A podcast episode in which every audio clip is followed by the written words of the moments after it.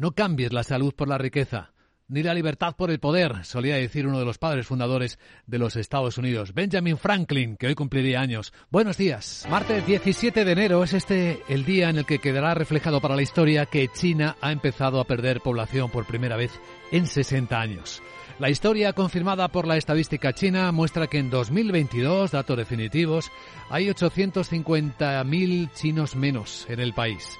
No solo la política del hijo único, sino también un exceso de mortalidad. Puede que algo relacionado con las cifras no conocidas del impacto de la pandemia en China expliquen este cambio histórico en el país más poblado del planeta.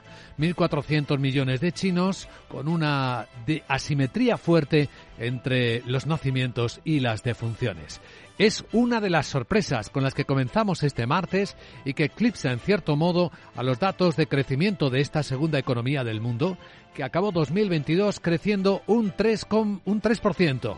Es un poquito mejor de lo que se esperaba, pero lejos del objetivo del gobierno del Partido Comunista de crecer a ritmos del 5,5%.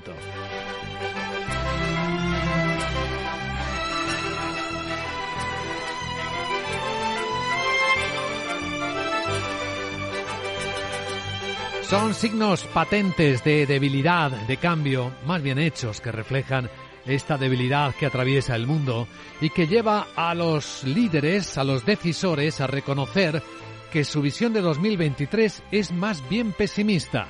El informe de PwC presentado en el Foro Global de Davos constata que dos tercios de los CEOs creen que habrá recesión mundial este año, dicen los comentaristas, que desde que elabora este informe nunca habían visto tan pesimistas a los CEOs.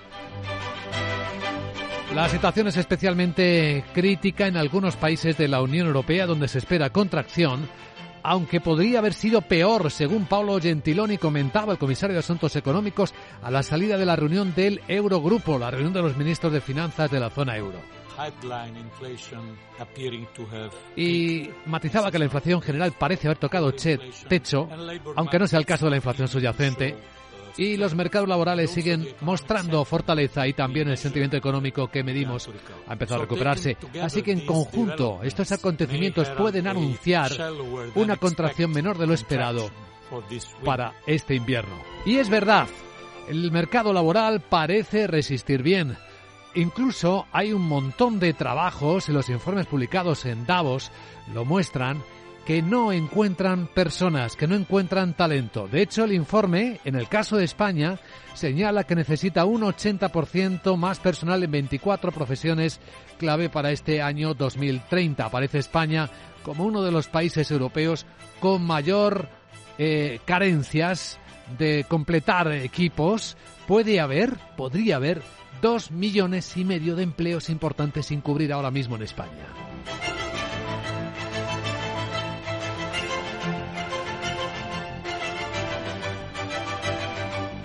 Hablando de España, el país sigue tocado por la inflación, con ese sorprendente dato que ya hemos comentado y analizado suficientemente. La inflación subyacente supera la tasa general, que se ha moderado hasta los niveles mínimos en el contexto de los socios europeos. No ocurre así con la subyacente. Algunos, la subyacente no incluye ni los precios de la energía ni los alimentos sin elaborar, lo llamaría directamente inflación de segunda ronda. El gobernador del Banco de España, Pablo Hernández de Cos, cree, sin embargo, los efectos de segunda ronda a través de los salarios o márgenes han sido contenidos, pero también, como decía antes, la mayor persistencia de la inflación ha elevado los riesgos, por una parte, de desanclaje de las expectativas de inflación a medio plazo y, en último término, de que este desanclaje de las expectativas de inflación acabe también materializando potenciales riesgos de efectos de segunda ronda. Ahí sitúa bien el gobernador del Banco Central Español los riesgos en esta escena compleja para las empresas españolas. Una de las explicaciones de que no hayan subido los salarios sin haber pacto de rentas tiene que ver con la situación de la mayoría de las empresas. Son muy pocas las que han podido subir según la inflación o según convenio. Así que ideas como la planteada por comisiones obreras de ligar las subidas salariales a la propia marcha de la empresa, medida por sus beneficios, le parece interesante al presidente de COE, Antonio Garamendi. Las mesas siguen abiertas, estamos sentados y bueno, pues me parece, me parece interesante hablar sobre ello. Pero bueno, para hablar sobre ello, pero te quiero decir que no solo, eh, con esta, con esta frase eh, se abre un espacio. Yo creo un espacio interesante, pero lógicamente hay que, hay que ser. Capital, la bolsa y la vida, con Luis Vicente Muñoz.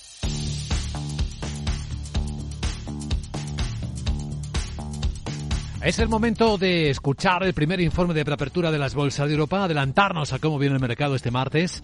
Las pantallas de CMC Markets muestran dos cosas claras. La primera, la volatilidad sigue baja, no hay tensión, no hay tendencia muy marcada. La segunda, la subida puede ser muy ligera en la apertura. O la bajada, más bien la bajada, porque el futuro del Eurostox está así, en tono negativo, entre 2 y 3 décimas, recortando 12 puntos en 4.154. El futuro del mercado americano, hoy vuelve Wall Street a la escena después de la fiesta de Martin Luther King, viene bajando cuatro décimas, 14, 16 puntos ahora mismo en 4.002. Conserva ese nivel psicológico de los 4.000 puntos. Sandra Torrecillas, buenos días. Buenos días. Hoy con el regreso de Wall Street eh, cerrado en la sesión de ayer por festivo y con datos débiles de crecimiento en China, aunque algunos de ellos han estado ligeramente por encima de lo esperado y con expectativas de los economistas de que mm, eh, rebote esa economía china después de que se hayan levantado las restricciones. Sin embargo, en el ambiente pesa también el pesimismo y el temor a que la economía mundial eh, se dirija hacia una recesión como estamos escuchando en los últimos informes que se están presentando en el Foro Económico Mundial. Aunque en el centro del debate financiero de estos días eh, sigue estando la rapidez con la que se controla la inflación. Nicolás Fernández, director de análisis del Banco Sabadell, cree que el IPC de Estados Unidos explica las subidas de este inicio del año y cree que la Fed tiene más margen de maniobra que el Banco Central Europeo, que tendrá que ser más agresivo. Yo lo que estoy viendo básicamente es que el optimismo eh, es muy alto, también porque el cierre de diciembre fue muy malo y el optimismo es muy alto en cuanto hay datos de inflación por debajo de lo esperado. y yo creo que tiene más fundamento seguramente en Estados Unidos que en Europa. Que sí que es verdad que la Reserva Federal tiene más margen de maniobra a la hora de frenar las subidas de tipos.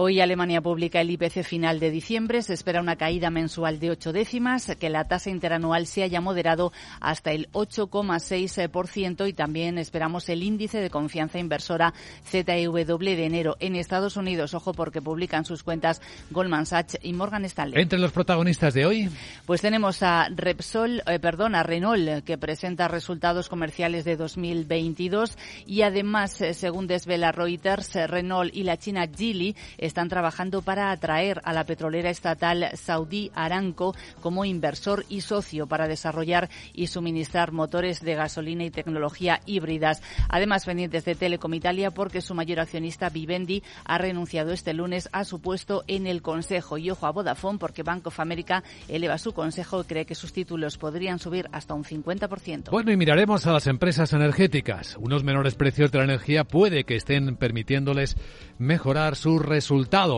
Por cierto, que hoy Laura Blanco creo que va a, vas a visitar una central nuclear. ¿Por dónde estás, Laura? Buenos días.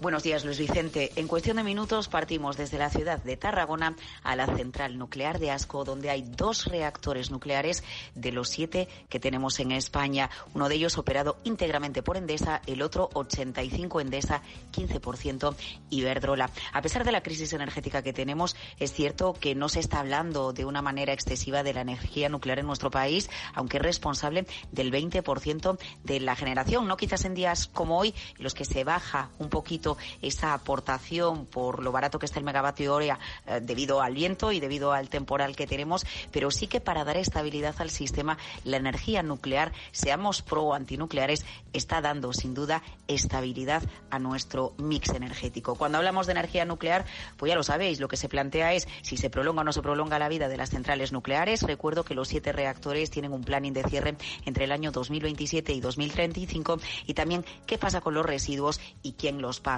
Hoy en concreto al responsable del foro nuclear que nos acompaña en esta visita a la central de Asco a los periodistas, también le vamos a preguntar por la última propuesta que ha llegado de la mano del gobierno con la secretaria de Estado de, Energía, Sara Agesen, donde se plantea una reforma del mercado energético a Bruselas en la que se establezcan más contratos a plazos, contratos de capacidad y en el caso de las energías inframarginales, ahí encontramos la hidráulica y también la nuclear, tengan un precio fijo a la producción. Preguntaremos por esto, veremos por dónde pasa el futuro del sector, cuáles son las expectativas y, por supuesto, lo contamos en próximas conexiones. Luis Vicente, muy buenos días. Buenos días, luego iremos conectando contigo, Laura. A continuación, en Capital, la Bolsa y la Vida, vamos a ver cómo van los mercados de Asia.